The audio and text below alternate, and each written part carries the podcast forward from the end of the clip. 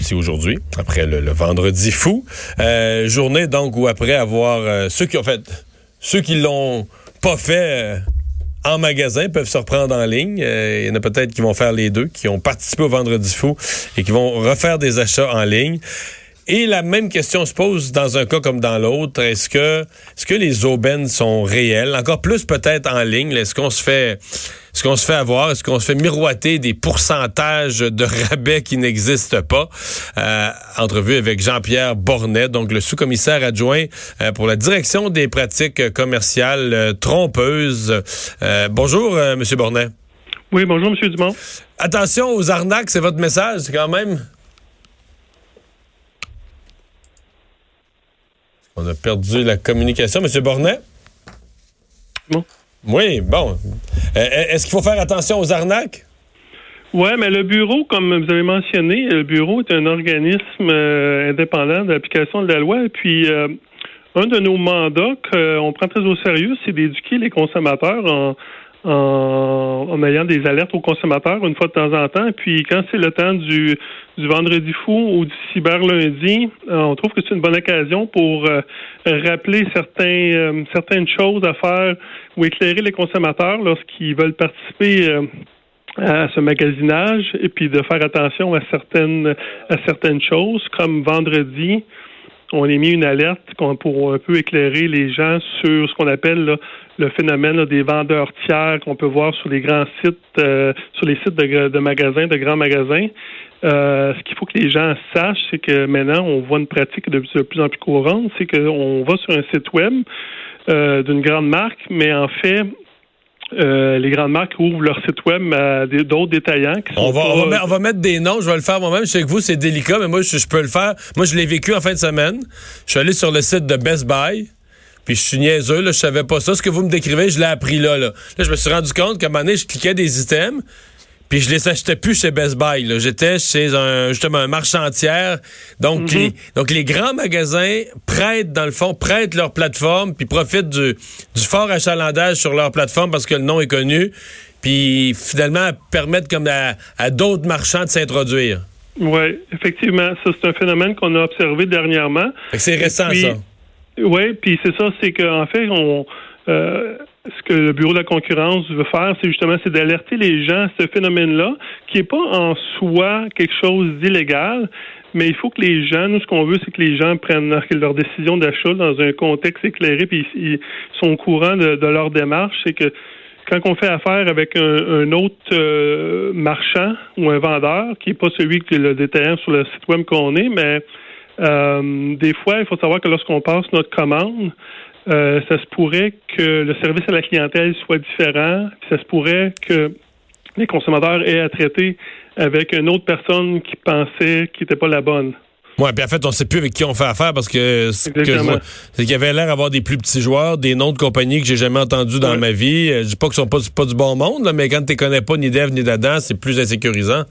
Oui, puis une des façons, une des façons dans notre alerte qu'on a donné aux gens justement pour euh, être euh, à l'affût de, de ça, c'est qu'il faut essayer de repérer certains mots-clés, comme on va voir souvent sur ces sites web, vendus par, expédiés par, commande exécutée, puis on, on retrouve souvent ces, euh, ces, ces, ces hmm. petits mots-là près de la description du produit. Donc, c'est bien que les, que les gens, lorsqu'ils sont en train de magasiner sur ces, ces plateformes ou sur ces sites web-là, qui, qui portent une attention particulière parce que si jamais il y a un problème avec la livraison de leurs produits ou hmm. avec le prix qu'ils ont payé, euh, ça se peut fort bien qu'il ait à, à, contacter le service clientèle de ce marchand-là et non du détaillant. Monsieur Bornet, euh, la question des aubaines, 50% 60 puis on se demande toujours 60% de quoi. Euh, on voit un produit, bon là, il, est réduit supposément à 80 dollars plutôt que 160, donc à moitié prix. Mais dans les fêtes, euh, si vous étiez allé l'acheter en dehors du vendredi fou, au mois d'octobre, au mois de septembre, il se vendait pas 160 pantoutes, là, il se vendait peut-être 100. Fait dans le fond, c'est une réduction, une réduction de 20 dollars et non pas un moitié prix. qu'est-ce qui est légal, qu'est-ce qui est illégal? Je sais qu'il le fameux, le, fameux PDSF, le prix de détails suggérés du fabricant. Mais comment on fait pour euh, euh, juger d'un rabais qui soit réel? Puis est-ce qu'il y a des rabais où c'est carrément illégal d'inventer, je sais pas, mais si je veux donner 50% de rabais, ben, je vais inventer un faux prix, je vais prendre le double de la valeur, puis je vais mettre ça comme prix.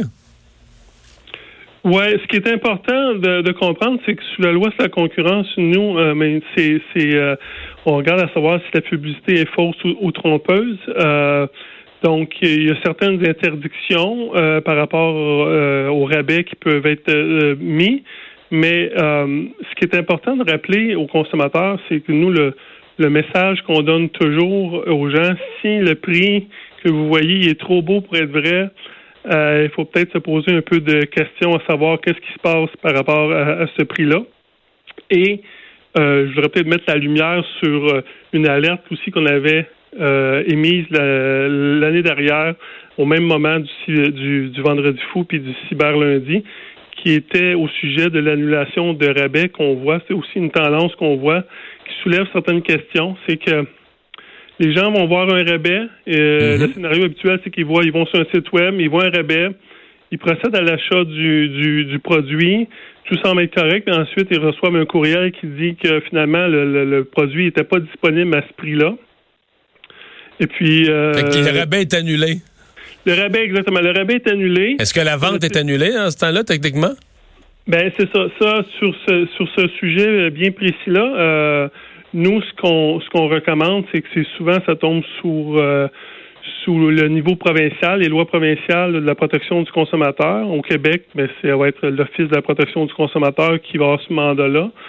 Si on consulte leur site web, mais euh, ça nous annonce que si le prix annoncé n'est pas celui que vous avez, que vous avez demandé, vous êtes en droit d'exiger de payer le prix annoncé. Mhm. Donc, c'est vrai en ligne aussi, ça. Hein? C'est vrai pour une étiquette au magasin, mais c'est vrai en ligne aussi? Oui, exactement. Donc, on, pour cet euh, enjeu spécifique, on encourage fortement les gens à, consulter le site web de l'Office de la protection du consommateur. Hmm.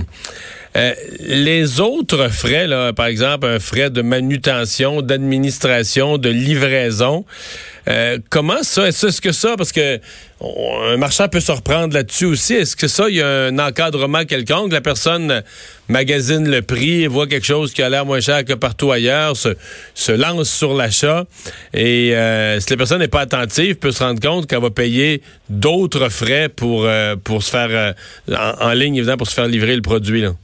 Oui. Ben, cet enjeu-là que vous soulignez, c'est un enjeu qui est très intéressant parce que nous, quand on dit qu'on regarde la publicité fausse ou trompeuse, si un marchand ou un détaillant fait une publicité d'un prix euh, pour attirer les gens ou pour simplement le vendre à ce prix-là, et puis euh, ensuite ajoute des frais tout au cours de l'achat, vous savez, on est sur le site web, puis on se fait ajouter certains frais si ces frais-là sont, sont obligatoires, sont pas optionnels, puis ils sont ajoutés au fur et à mesure qu'on fait notre transaction, euh, mais en fait, euh, ça peut être une publicité trompeuse si le marchand a fait a annoncé un prix qui en fait n'était pas atteignable par le consommateur. Et puis ça, le Bureau de la concurrence a eu plusieurs dossiers récemment euh, par rapport à cette problématique-là, que ce soit la vente de billets ou la location de taux, ou est-ce qu'on a euh, eu des ententes par consentement où les, euh, les, différentes entreprises ont dû changer leur comportement, la façon dont ils faisaient la représentation sur les prix? Mhm. Les frais de livraison, eux, ça, c'est c'est acquis bon, tu, fais venir quelque chose en ligne, tu peux avoir des frais de livraison. Est-ce que le marchand peut se prendre un profit là-dessus? Exemple, te faire livrer quelque chose ou toi, tu le vérifies d'après le poids puis le colis. Je sais pas, moi, Post Canada te le livre pour 12 puis le marchand lui s'en garde 18 Est-ce que ça, c'est légal de se prendre un, de, de laisser de laisser aller le bien à un prix minimal, mais ensuite de se reprendre en se faisant un petit profit sur le prix de livraison, sur le frais de livraison? Mais en fait, c'est ça. Il faut que, il faut que les détaillants, quand ils, quand ils font la promotion d'un prix, il faut que ce prix-là, il soit atteignable par le consommateur. Donc, la représentation qui est faite sur le prix ou la publicité qui est faite sur ce prix-là, euh, il, faut que ça soit euh, disponible au consommateur. Donc, si par la suite, il y a des frais supplémentaires qui sont ajoutés, euh, mais on peut, ça pourrait soulever des, des questionnements sur notre loi, à savoir si c'est une publicité fausse ou trompeuse. Eh bien, ben, euh, on vous remercie de nous avoir parlé. C'est moi qui vous remercie. Jean-Pierre Bornet, sous-commissaire adjoint euh, au bureau de la concurrence. on va faire une pause. Euh, on va parler au retour de la taxation des PME. Euh, les PME qui se trouvent trop taxées. Ça va être la nouvelle bataille de celui qui prend aujourd'hui même les fonctions pour le Québec de vice-président de la Fédération canadienne de l'entreprise indépendante.